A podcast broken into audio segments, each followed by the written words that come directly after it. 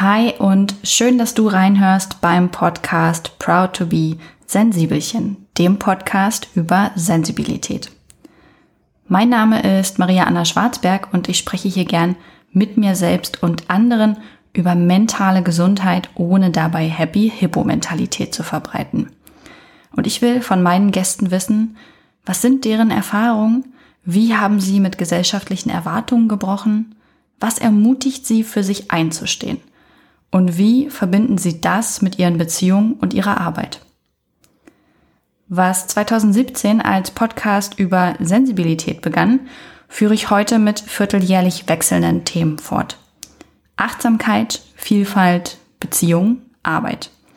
Jeden Monat lade ich mir neue Gäste ein, um meinen eigenen geteilten Gedanken neue hinzuzufügen. Neue Folgen gibt es immer mittwochs. In der heutigen Episode soll es um Bücher zum Thema Schwangerschaft und Leben mit Kind, Schrägstrich, Erziehung, Beziehung, wie auch immer man es nennen möchte, gehen. Ich möchte erwähnen, dass ich einen Teil der Bücher selber gekauft habe. Ein Teil der Bücher sind angeforderte PR-Exemplare.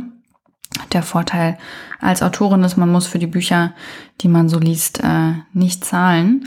Und ich möchte die einfach mal vorstellen, denn ich weiß, der Wissensbedarf bei Menschen, die sich auf ein Leben mit Kind vorbereiten, ist meistens groß und es gibt unfassbar viele Informationen und man weiß manchmal gar nicht so richtig, wo man anfangen soll. Außerdem habe ich in meiner Schwangerschaft den Fehler begangen und viel zu viele Bücher gelesen, wirklich viel zu viele Bücher und war damit so die die super überinformierte ähm, und gerade für so einen sehr kontrollierten Menschen wie mich ist es nicht nur ein Vorteil. Ich brauche das immer, wenn für mich Veränderungen anstehen, Entscheidungen, dass ich mich sehr obsessiv in ein Thema einarbeite und einlese und anhand des Wissens dann für gewöhnlich gute Entscheidungen treffen kann.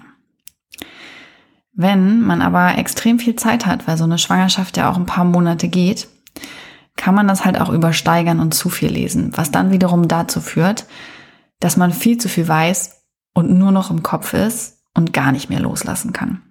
Das ist äh, so bei mir passiert und ähm, hat einfach dazu geführt, dass ich gegen Ende der Schwangerschaft unentspannt geworden bin, so in den letzten drei Wochen würde ich sagen. Ich glaube ab einer Woche vor Entbindungstermin weil ich es nicht mehr erwarten konnte, weil ich natürlich auch endlich die Geburt erleben wollte und das Leben mit Kind. Und es war, ich war so übersteigert in dem Ganzen, dass die letzten drei Wochen sich länger angefühlt haben als die ganzen neun Monate davor. Mein Mann kann davon ein Lied singen. Und ja, unter der Geburt war es dann einfach so, dass ich nicht loslassen konnte, sondern dass es ganz, ganz lang gedauert hat, ehe ich mich wirklich darauf einlassen konnte, jetzt ein Baby zur Welt zu bringen. Mm, es war genau die Geburt, die ich brauchte und es war eine schöne Geburt, eine anstrengende Geburt natürlich auch. Aber ich würde euch gerne einfach so eine Auswahl an Büchern mitgeben, damit euch das vielleicht nicht passiert und ihr vielleicht ein bisschen gechillter sein könnt, gut informiert, aber gechillter als ich es war. Ähm, deswegen, vielleicht ist für den einen oder anderen ein Buch dabei, äh, wo ihr sagt, oh, das möchte ich auch gern lesen. Aber vielleicht eben auch nicht. Und vielleicht bewahrt es euch auch vor Fehlkäufen. Ähm, ich habe so einen kleinen Stapel hier vor mir erstellt. Einmal was für die Schwangerschaft, dann was äh, zum Thema Beziehung, Erziehung mit Kindern, dann was zum Thema sich selber weiterentwickeln als Mutter und auch so Familienleben gestalten. Ähm, ich fange mal chronologisch an, natürlich mit dem Thema Schwangerschaft. Da gibt es ein Buch, das kann ich einfach nur jeder und jedem von euch empfehlen. Und zwar ist es das Buch Gute Hoffnung von Karin Dannhauer. Ähm, Karin war auch mal hier im Interview, wer etwas mehr über sie als Hebamme erfahren möchte. und damit auch schon mal erste Einblicke in ihre Herangehensweise, in ihre Arbeit bekommen möchte, der kann sich gerne das Interview anhören. Ähm, ihr Buch ist so ein Buch, wenn es ein einziges gäbe, was man gelesen haben sollte in der Schwangerschaft und für die Zeit danach, dann wäre es dieses. Karen hat einfach auf unendlich vielen Seiten, ich glaube, das Buch hat über 300 Seiten, alles zur Schwangerschaft geschrieben. Und zwar nicht diesen Quark, äh, wie groß ist das Baby in welcher Woche und welcher Frucht ähnelt es oder welcher Süßigkeit und was haben andere Schwangere in dieser Zeit für Gelüste möglicherweise gehabt, sondern es geht wirklich darum, wie entwickelt sich die Schwangerschaft an sich? Was ist wichtig? Was sollte man wissen? Es steht auch ganz viel drin zum Nährstoffhaushalt, also welche Nahrungsergänzungsmittel sollte man gegebenenfalls supplementieren. Es steht ganz viel drin, was verändert sich wirklich im Körper, aber auch emotional. Und Karin ist dabei immer wissenschaftlich fundiert vorgegangen. Ich mag ihre Schreibe sehr. Sie ähm, man, man hört, man hört einfach ihre Kodderschnauze raus. Das finde ich gut. Und in dem Kapitel über Geburt, also ich persönlich habe mich dadurch wahnsinnig gut vorbereitet gefühlt. Und ich hatte eine Freundin zu der Zeit, die hat keinen Geburtsvorbereitungskurs besucht, weil sie das nicht wollte. Und ich hatte ihr dieses Buch dann empfehlen, empfohlen, weil sie in den letzten Wochen doch nervös geworden ist, so gar nichts zu wissen. Ähm, kleiner Einwurf an dieser Stelle, macht es nicht. So ein Geburtsvorbereitungskurs ist wirklich eine tolle Sache. Man erfährt sehr, sehr viel über die Geburt und es ist auch nachweislich so, dass Geburten mit Geburtsvorbereitungskurs wesentlich weniger schmerzhaft wahrgenommen werden, einfach weil man schon weiß, wie eine Geburt per se abläuft, was einen erwartet und so weiter. Wenn man wie in meinem Fall eine Beleghebamme hat, die vor, während und nach der Geburt für einen zuständig ist, ist das nochmal toller, weil man seine Hebamme schon mal kennenlernen kann, die Hebamme einen selber auch besser kennenlernen kann und im Kreislauf damit nicht mehr ganz so neu ist und sich erstmal beschnuppern muss, sondern sich schon kennt und weiß, so, heute wird Geburtstag gefeiert. Ähm, genau, aber für alle, die vielleicht doch nochmal irgendwie in letzter Minute sich dazu einlesen wollen, ist das Buch wirklich toll oder überhaupt erstmal einen Überblick dazu zu bekommen. Karin ähm, schreibt da wirklich sehr ausführlich über Geburten und was vor sich geht, worauf man sich auch einfach realistisch einstellen sollte. Ich halte nichts von Horrorgeschichten über Geburten, gar nichts. Ähm, auch so eine überdramatisierten Geburtsschilderung. Es sind immer bei allen gleich Notkaiserschnitte. Ähm, das sind es übrigens meistens nicht, Leute. Ähm, aber ich halte halt auch nichts davon, so zu tun, als könnte man eine Geburt einfach wegatmen und alles müsste super natürlich sein, weil das wäre immer nur das Beste. Nein. Die beste Geburt ist genau die, die eine Frau in dem Moment braucht. Und das kann auch sein, dass es ein Kaiserschnitt ist oder ein terminierter Kaiserschnitt oder dass ähm, andere Mittel notwendig sind. In meinem Fall zum Beispiel, ich war halt auch so, ich möchte unbedingt eine super natürliche Geburt, weil das ist das Beste von allem. Ähm, und das hat in meinem Fall nicht geklappt. Ich wollte auch in die Badewanne, aber als ich in den Kreissaal kam und die Badewanne gesehen habe, dachte ich nur so, nope, not gonna happen. Da gehe ich nicht rein. So, das hatte sich einfach von selbst dann schon erledigt. Und ähm, ich habe wehenfördernde und Schmerzmittel unter der Geburt bekommen. Ich bin sehr froh darum. Ähm, das war wirklich, wirklich eine super Kombi. Also bei mir mussten halt einfach die Venen verstärkt werden, weil ich wehenschwach war. Deswegen habe ich Oxytocin bekommen und im gleichen Atemzug dann eben ein äh, Peptid, um die Schmerzspitzen rauszunehmen, weil Oxytocin ja doch sehr starke Venen verursachen kann. Und damit ging es dann auch gut vorwärts und ähm, andernfalls hätte es halt auch nicht geklappt. Ne? Dann wäre ich irgendwann so wehenschwach geworden, dass es ein Kaiserschnitt geworden wäre. Also von daher nicht immer nur äh, an dieses also das ist so, so ein Konsens generell für Bücher ähm, oder auch für Informationsbeschaffung in der Schwangerschaft und auch später für die Zeit mit dem Kind. Lasst euch nicht zu sehr allen lullen von alles muss natürlich und ursprünglich sein. Natürlich finde ich das gut, dass der Trend immer mehr dahin geht, dass Stillen und ähm, Abhalten und Windelfrei und Stoffwindeln und ähm, Breifrei, dass all diese Dinge gerade wieder mehr werden, also mehr zum Ursprung, wie ähm, bringt man eigentlich Kinder auf die Welt und wie geht man mit Kindern um, dass wir da wieder mehr hinkommen. Das finde ich ganz, ganz, ganz, ganz toll. Aber ich finde, damit kann auch sehr viel Druck einhergehen, dass man das alles so machen muss. Und das muss man definitiv nicht. Die moderne, Medi die moderne Medizin gibt es, um Sachen zu erleichtern, um Sachen schmerzfreier gestalten zu können. Wenn man jemand ist, der mit Schmerzen überhaupt nicht umgehen kann, meine Güte, dann nehmt die PDA. So, ja, vielleicht wäre eine natürliche Geburt noch mal besser gewesen, aber das Wichtigste ist doch, dass es euch und dem Kind gut geht, dass ihr gesund seid. Und alles andere wird sich entwickeln. Das Kind wird deswegen nicht eine Bindungsstörung entwickeln und ihr seid deswegen auch keine schlechten Mütter. Ähm, hört auf euer Bauchgefühl. Das ist so dieses eine Ding, was ich mitgeben möchte. Hört auf euer Bauchgefühl. Lasst euch nicht zu viel Druck machen, macht euch selber nicht zu viel Druck. Ich weiß, ich habe dazu schon eine ganze Podcast-Folge gemacht vor einigen Wochen, in der es genau darum geht, Erwartungen an Mütter, Erwartungen an Frauen, ähm, Erwartungen einfach, wenn man in diese Elternzeit äh, übergeht. Und ich möchte es nochmal sagen, weil ich selber weiß, wie viel Druck ich mir gemacht habe und wie viel Druck sich sensible Menschen generell machen können äh, in diesem Perfektionismus und mit dieser Selbstkritik. Macht es nicht, ihr dürft es einfach genießen. Ich habe es mir mittlerweile angewöhnt, viel mehr nach Bauchgefühl zu machen, eigentlich alles. Und immer wenn ich das Gefühl habe, ich übe Druck auf mich oder auf mein Kind aus, dass ich das einfach nicht mache, dass ich einen Schritt zurückgehe und sage, muss das gerade wirklich, ist das gerade notwendig, was sorgt denn dafür, dass das passiert? Und in Karens Buch geht es eben auch nie um den nur einen supernatürlichen Weg, sondern um vielfältige Möglichkeiten, die sie aufzeigt, damit man selbst gute Entscheidungen treffen kann. Und in ihrem Buch gibt es dann im dritten Kapitel einen sehr, sehr großen Abschnitt über die Zeit nach der Geburt, also die ersten Wochen im Wochenbett, das Stillen, das Wickeln, was zieht man eigentlich so ein Baby an, was braucht man, was sollte die Erstausstattung sein, äh, wie richtet man eigentlich so einen Wickeltisch ein, was braucht man, was könnte man haben, was ist überflüssig. Ähm, da gibt's auch nochmal einen sehr großen, sehr großes Kapitel zu. Und damit, meiner Meinung nach, ist man wirklich sehr, sehr gut vorbereitet, wie ich schon gesagt habe. Karin gibt keine Entscheidung vor, aber sie liefert ganz viel Wissen, damit man die selber treffen kann. Also dieses Buch Gute Hoffnung, Karin Dannhauer, eine absolute Empfehlung. Ich habe noch ein zweites Buch, ähm, was ich auch für die Schwangerschaft empfehlen würde, wenn man da noch was draufsetzen möchte auf Karins Buch. Und das ist von Loretta Stern und Anja Konstanze Gasser, das äh, Wochenbett.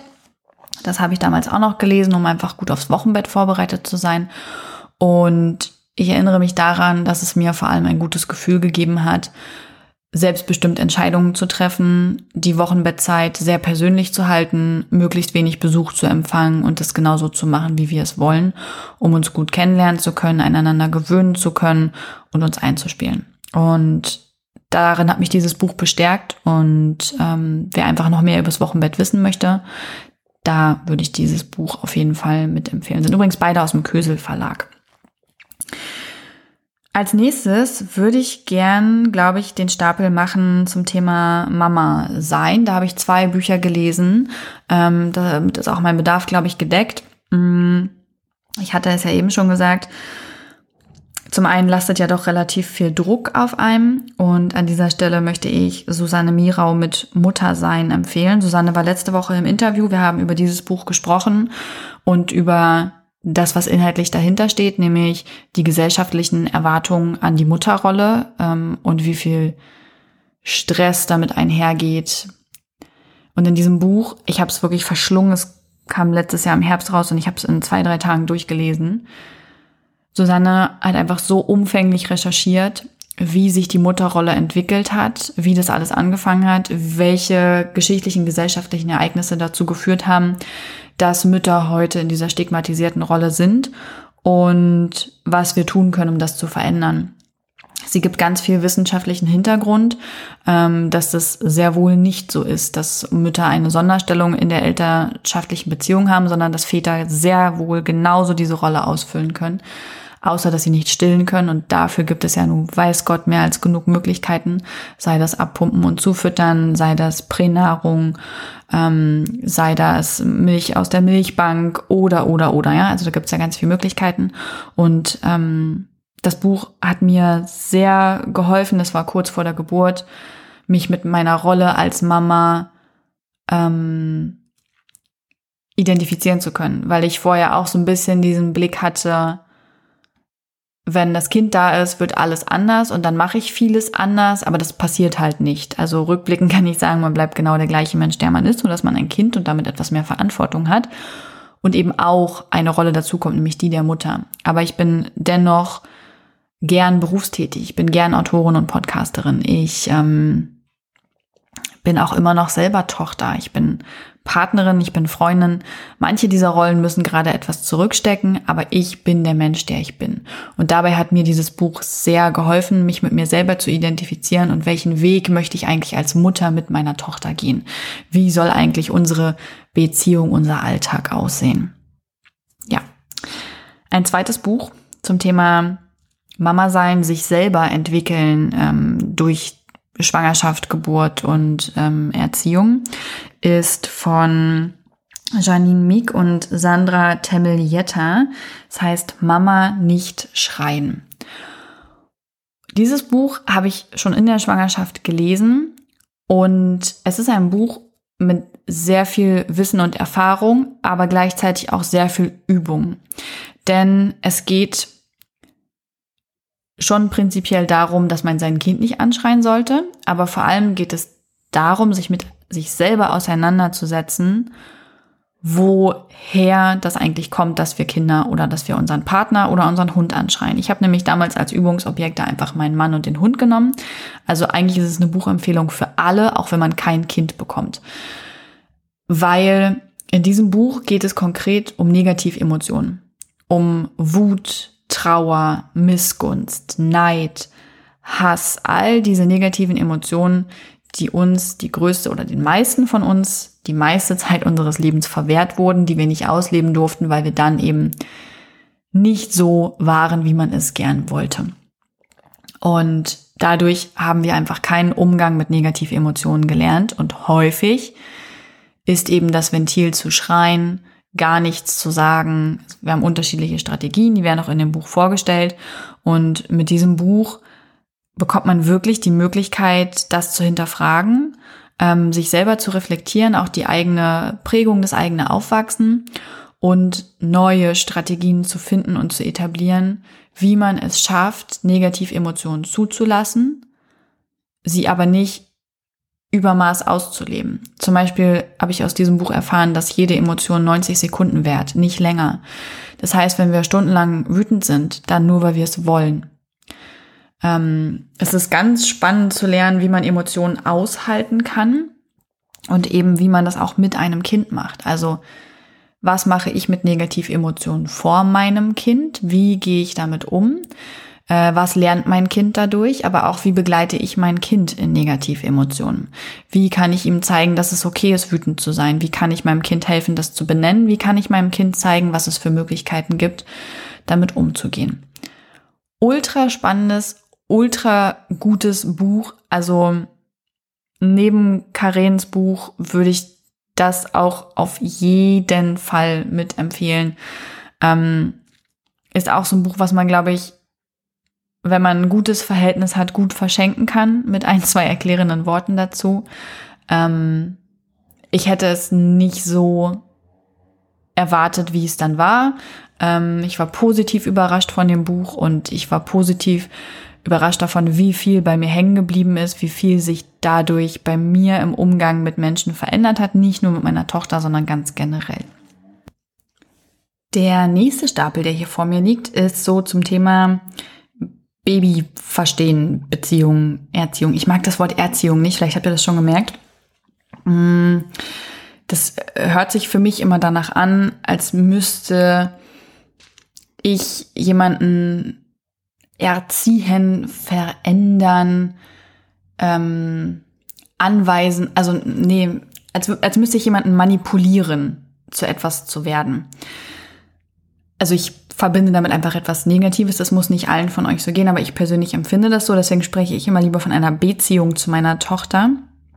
Ähm, weil ich in der Beziehung zu meiner Tochter auch kein Machtgefälle sehe. Ich habe keine Macht über sie, ich möchte auch keine Macht über sie haben. Ich bin nicht höher gestellt. Ich bin ihre Mama. Ich kann sie unterstützen. Ähm, ich kann ihr helfen, ihren Weg zu finden. Ich kann ihr Vorbild sein. Ich kann sie eben dann in einem positiven Sinne leiten. Ähm, aber ich habe keine Macht über sie. Ich möchte keine Macht über sie nutzen, sondern dass wir gleichberechtigt sind. Und deswegen spreche ich lieber von Beziehung und ich kann es auch gleich sagen, die Bücher, die ich dazu empfehle, auch. Ähm, ein Buch, was mir sehr, sehr gut gefallen hat, und das habe ich ähm, auch in der Schwangerschaft natürlich schon gelesen, ist von Nora Imblau, Mein kompetentes Baby. Mir hat es geholfen zu verstehen, wie Babys eigentlich ticken und funktionieren, weil ich Babys per se natürlich schon so kannte und so und ich fand die auch manchmal süß. Meistens sind Kinder nicht so meins. Ähm, also mein eigenes finde ich toll, meine Nichten und Neffen auch, aber andere Kinder finde ich meistens nicht so toll. Muss ich ja auch nicht. Also äh, ist, äh, ich glaube, da gibt es einige, denen das so geht. Manche finden das wiederum erschreckend und lieben alle Kinder, ne? So kann es halt sein. Aber mir hat es geholfen, das Phänomen Baby zu verstehen. Also warum schlafen Babys, wie sie schlafen? Warum trinken, Schrägstrich essen dann später Babys, wie sie das tun? Warum schreien sie? Warum bewegen sie sich wie oder auch gar nicht? Also es wird extrem viel erklärt und informiert, wie eigentlich so ein Baby funktioniert. Und es heißt mein kompetentes Baby, weil man ja immer davon ausgeht, oder weil das eine häufige Ansicht ist, nicht man geht immer davon aus, aber es wird eben häufig angenommen, Babys könnten eigentlich gar nichts und man müsste denen alles beibringen und deswegen sind das halt so niedere Wesen und dadurch kommt dann häufig auch dieses Machtgefälle zustande. Und das ist halt so nicht richtig. Bei Nora Imlau geht es darum, das Baby so anzunehmen, dass es alles, was es in diesem Moment können muss, kann. Alles, was es braucht, bringt es mit. Und dazu gehört eben auch, dass ein Baby zum Beispiel einen anderen Schlafrhythmus hat. Es kennt keinen Tag-Nacht-Rhythmus, weil es auch im Bauch einfach immer dunkel war. Und es schläft keine acht Stunden durch, weil einfach es regelmäßiger Nahrung braucht, weil es sonst verhungern würde, weil es sich nachts rückversichern will oder generell im Schlaf rückversichern will, dass da noch jemand ist, der auf es aufpasst. Und wenn man eben nicht in der Nähe ist, dann fängt es an zu weinen, weil es auf sich aufmerksam machen will. Gleichzeitig, wenn ein Baby zu lang weinen gelassen wird, was man übrigens nie, nie, niemals tun sollte, egal was eure Eltern oder Großeltern aus ihren Generationen erzählen und wie man das früher gemacht hat, das waren einfach Generationen, man hat dazugelernt, ja, man macht es heute wirklich auf keinen Fall mehr. Und das waren auch Generationen, die zu einem anderen Zweck erzogen wurden. Also Susanne Mira hat das im Interview ganz toll erklärt, ähm, dass eben zum Beispiel die Nachkriegsgeneration hat ihre Kinder natürlich zu Arbeit und äh, die Taube auf dem Kopf, die Taube in der Hand, der Spatz in der Hand ist besser als die Taube auf dem Dach oder so. Also ne, haben es besser als brauchen und genügsam sein, bodenständig sein, ähm, immer was für schlechte Zeiten ansparen und so. Natürlich war das sinnvoll, dass die das gemacht haben bei dem, was sie erlebt haben und was für Jahre bevorstanden. Aber das müssen wir heute nicht. Wir heute erziehen unsere Kinder eher zu freien, liebevollen, kreativen Wesen, die Lösungsansätze für eine gute Zukunft finden. Ähm, genau, deswegen lasst euch da bitte nicht reinreden, ein Baby nicht schreien lassen. Denn wenn man ein Baby zu lange schreien lässt, hört es damit auf weil einfach aus dem Ursprung heraus es dann Angst haben musste, dass es wirklich allein gelassen wurde. Und wenn es dann zu laut ist, könnte es halt den Säbelzahntiger, ganz platt gesprochen, auf sich aufmerksam machen und gefressen werden.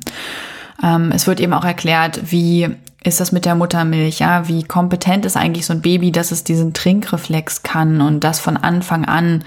Ähm, dann geht es eben auch darum, warum schreien Babys, weil es halt das einzige Kommunikationsmittel ist, was sie haben. Also es wird sehr, sehr viel erklärt, warum Babys sind, wie sie sind, wie sie funktionieren.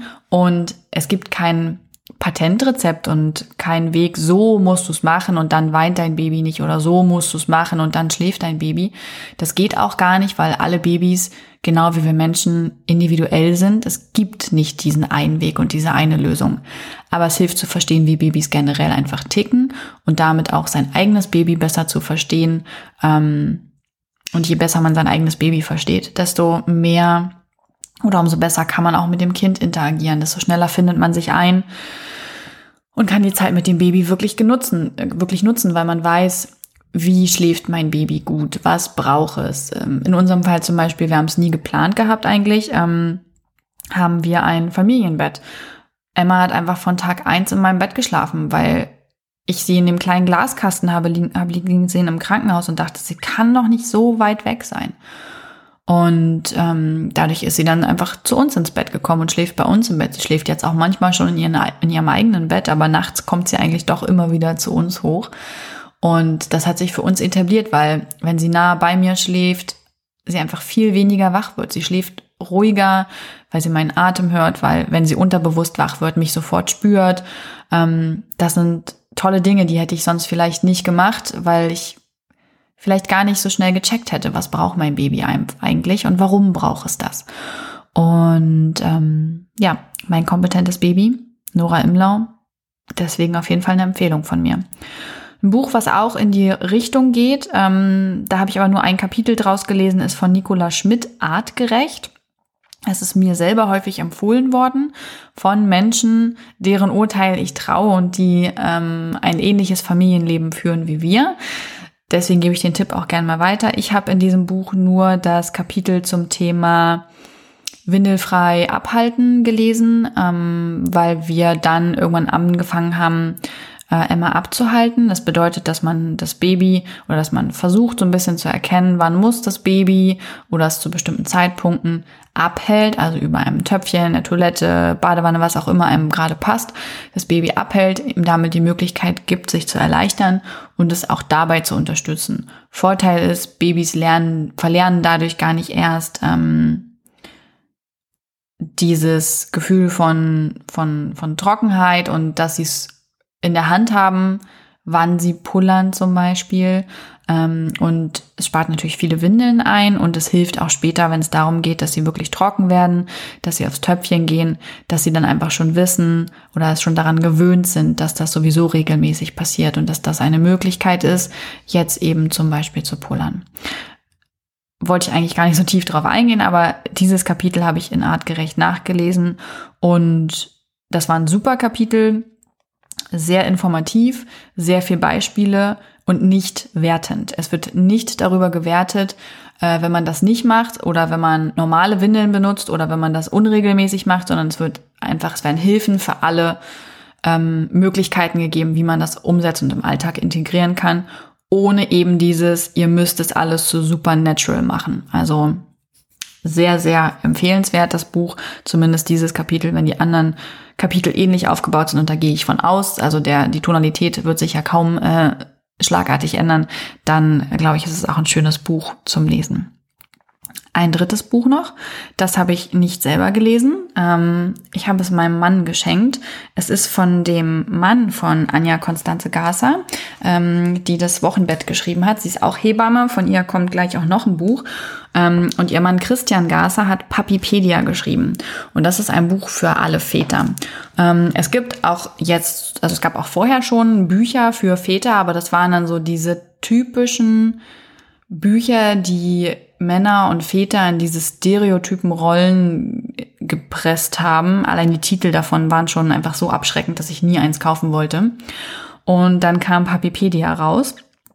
Und in Papipedia geht's halt darum, Papi und Pedia, ne, also Papa und Wikipedia, ähm, dass Christian Gasser, wie gesagt, Mann einer Hebamme, Vater von, weiß gar nicht, drei oder vier Kindern, ähm, für die Papa-Seite mal ein Buch geschrieben hat. Ich persönlich finde, diese Unterscheidung muss eigentlich nicht sein in Mama und Papa. Ähm, da bin ich ganz bei Susanne Mirau. Aber ich weiß, dass es bei vielen einfach der Fall ist. Und dass nicht jedermann unbedingt ein Buch lesen möchte, was für eine Frau geschrieben ist. Und dass auch sicherlich manche Themen für Männer einfach nicht ganz so spannend sind. Wie zum Beispiel die Wochenblutung oder so. Ich finde schon, dass Männer auch durchaus wissen sollten, was da passiert und so, aber wahrscheinlich ist es für eine Frau nochmal spannender, weil es ihr konkret passiert. Und in Papipedia sind die Inhalte quasi papagerecht aufbereitet und zwar nicht sowas wie äh, halten Sie sich die Nase zu, wenn Sie die Windel wechseln, sondern wirklich aus Sicht eines liebevollen Familienvaters, der eine moderne Familie lebt, eine zugewandte, bedürfnisorientierte Familie. Und genau das vermittelt er auch. Also wirklich, wirklich schönes Buch für Papas, beziehungsweise angehende Papas. Letzter Block. Haha. Ähm, Familienleben gestalten, habe ich es mal genannt. Und zwar hat äh, Susanne Miro ein weiteres Buch geschrieben, zusammen mit Milena Glimbowski. Auch die war hier schon im Interview. Mit ihr habe ich ähm, vor über einem Jahr oder so schon, nämlich genau darüber gesprochen, wie man Familie lebt und dabei nachhaltig sein kann.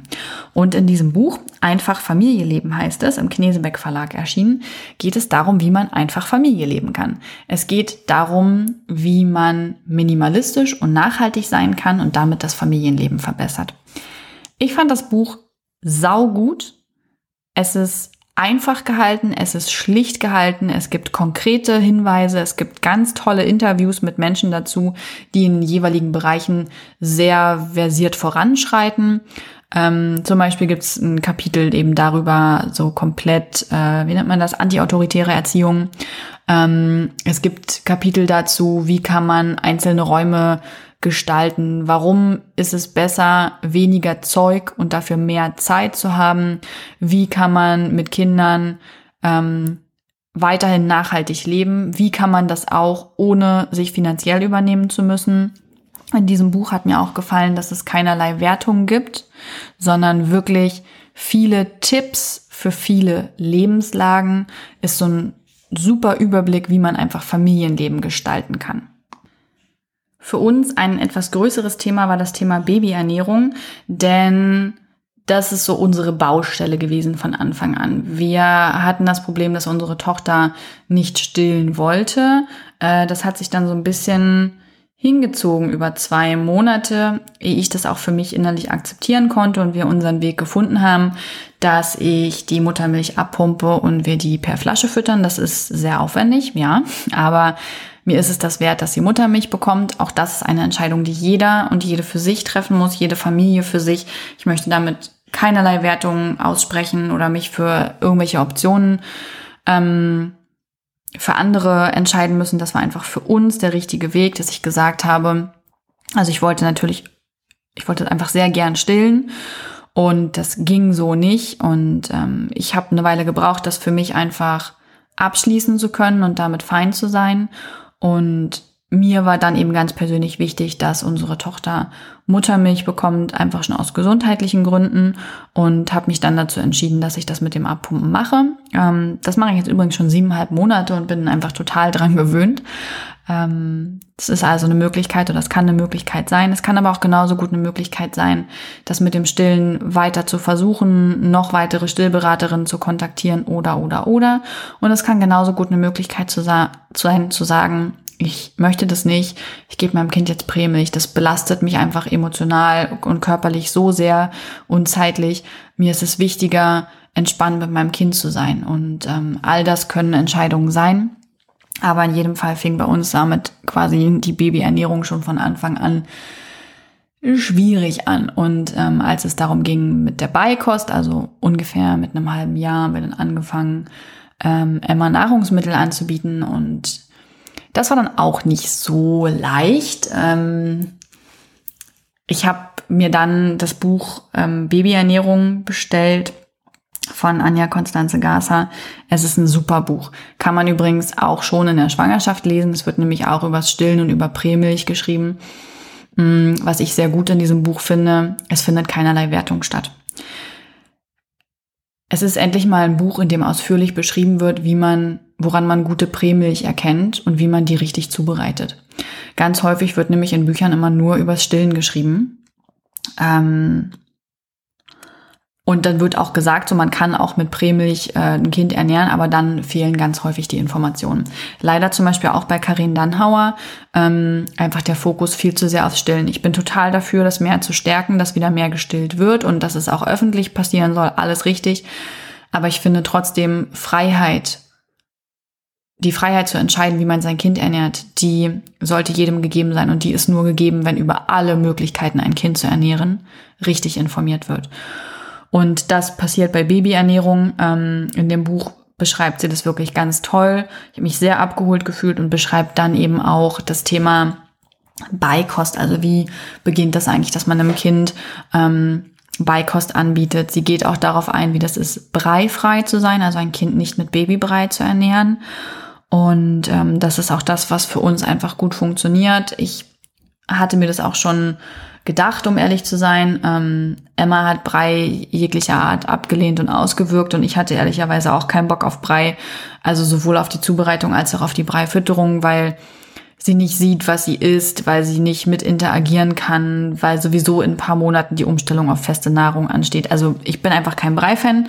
Ähm, kann jede Familie für sich halten, wie sie es will, aber ich hatte da einfach keinen Bock drauf und Emma auch nicht. Und ähm, wir haben dann einfach damit angefangen, äh, ihr wirklich zu allen Mahlzeiten etwas anzubieten von unserem Tisch. Das heißt, wir nehmen alle Mahlzeiten, vier Stück insgesamt am Tag gemeinsam ein. Und ähm, ja, Emma isst dann einfach mit. Sie bekommt dann Brot. Ähm, Wenn es Nudeln gibt, dann kriegt sie Nudeln. Ähm, Wenn es Kartoffelbrei gibt, dann machen wir für sie welchen eben ohne Gewürze noch ein und ähm, ja, sie kriegt Obst, sie kriegt Gemüse aufgeschnitten. Ich habe ihr äh, keine Ahnung Milchreisschnitten gemacht und also kindgerechte Ernährung ist auch mit der Elternernährung komplett vereinbar. Man muss sich da nicht ähm, selber geißeln und Brei vorkochen und sonst welchen Firlefanz veranstalten. Ähm, ist gar nicht unbedingt nötig. Für uns funktioniert das super. Wir haben dann einfach mit sieben Monaten Emma mit an den Tisch gesetzt. Sie hat einen Hochstuhl Voraussetzung natürlich, das Baby kann alleine sitzen. Und ja, so sitzt sie bei jeder Mahlzeit mit uns, kann uns beobachten, kann davon lernen, kann äh, Dinge ausprobieren, kann ähm, mitessen und bekommt natürlich weiterhin Muttermilch. Darüber bekommt sie äh, auch jetzt immer noch ähm, den Löwenanteil ihrer Nährstoffe. Und da hat mich einfach Babyernährung, dieses Buch nochmal drin bestärkt und drauf gebracht, das auch wirklich umsetzen zu können, auf mein Bauchgefühl zu vertrauen, dass äh, ich Brei eben nicht für die richtige Lösung für uns halte. Und ähm, ja, deswegen ist noch ein weiteres Buch eingezogen, ist auch das letzte, was ich hier vorstelle. Das ist von, muss mal kurz gucken hier, äh, Lena Merz und Anina Schäflein.